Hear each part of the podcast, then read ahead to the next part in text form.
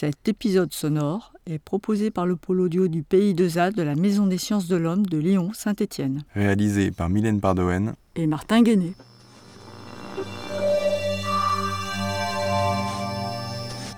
Un micro au laboratoire Harare. L'éco-conception à l'épreuve du temps.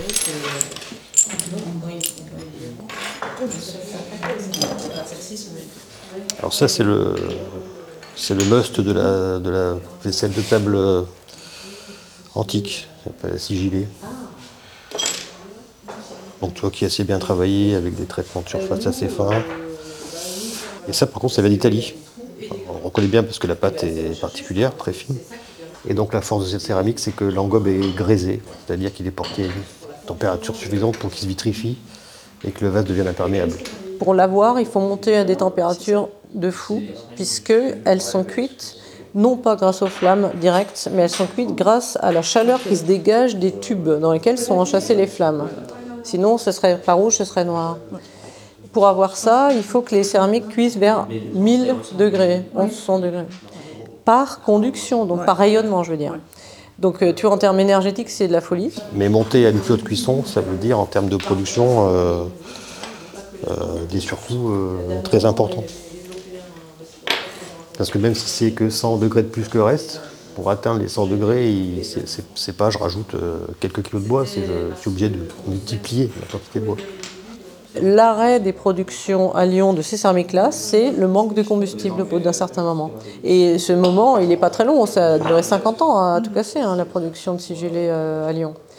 Donc il y a un vrai coût de production qu'on rentabilise par une très bonne diffusion.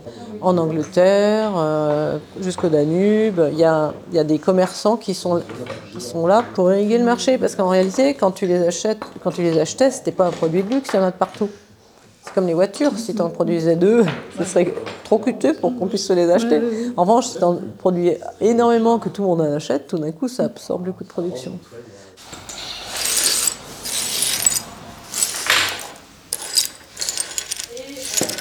Ce qui est marrant, c'est que tu trouves régulièrement des assiettes dont il manque le bord, mais finalement, tu as l'impression que c'est assez euh, presque découpé. C'est-à-dire que le vase n'était plus forcément dans son état complet, mais peut-être quand le. Tu vois, comme là, c'est pareil, tu vois. C'est cassé un endroit spécifique et pour moi, c'est plus volontaire qu'accidentel. Donc il est possible que ton vase qui soit plus en état d'être utilisé dans, sa version initiale. Euh, on le retravaille pour en faire juste un petit, euh, un petit plateau de service, tu vois. Parce que là, c'est vraiment. Il euh, n'y a, rien qui, a rien qui émerge, c'est bien travaillé sur l'ensemble du pourtour, donc euh, c'est probable que la forme ait une deuxième vie. À Rome, il y a même des murs d'amphore, c'est-à-dire qu'on utilise l'amphore comme, comme matériau de construction. Comme aujourd'hui, on fait des murs en bouteille de verre, il, y a des murs, il y a des murs en amphore directement. Donc il y a, il y a un vrai souci en même temps, c'est encombrant. Hein. à Rome, comme ça, il y a près du port une colline qui est uniquement constituée de tessons d'emploi, qui fait euh, plusieurs mètres de haut. Euh, on peut faire le tour en voiture. On, voit au milieu des arbres que c'est effectivement du, du tesson, il n'y a pas de terre. Il y a même des endroits où les, tessons étaient a posteriori arrangés pour faire des petites murs de terrasse, etc. Donc il y a une gestion du déchet là qui, pour le coup, euh, ça devient un matériau de construction, entre autres.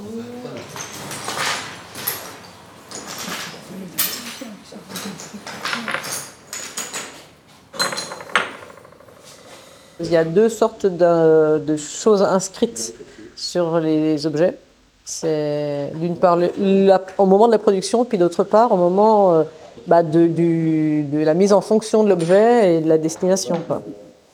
Il peut y avoir euh, la marque du propriétaire de la mhm. production. Après, il y a des inscriptions peintes qui disent quel est le contenu et pour qui il est envoyé, on va dire.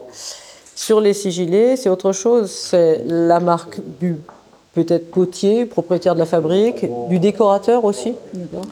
Voilà. Sur les autres céramiques, c'est extrêmement rare. La céramique antique, même quand, même, quand elle est, euh, même quand elle est très bien faite, tu peux avoir des indices de gestes. Comme là, tu vois, on est sous le vase et il y a des empreintes de doigts euh, comme ça qui apparaissent. Donc c'est des, euh, souvent on traite la céramique, on voit un objet comme ça.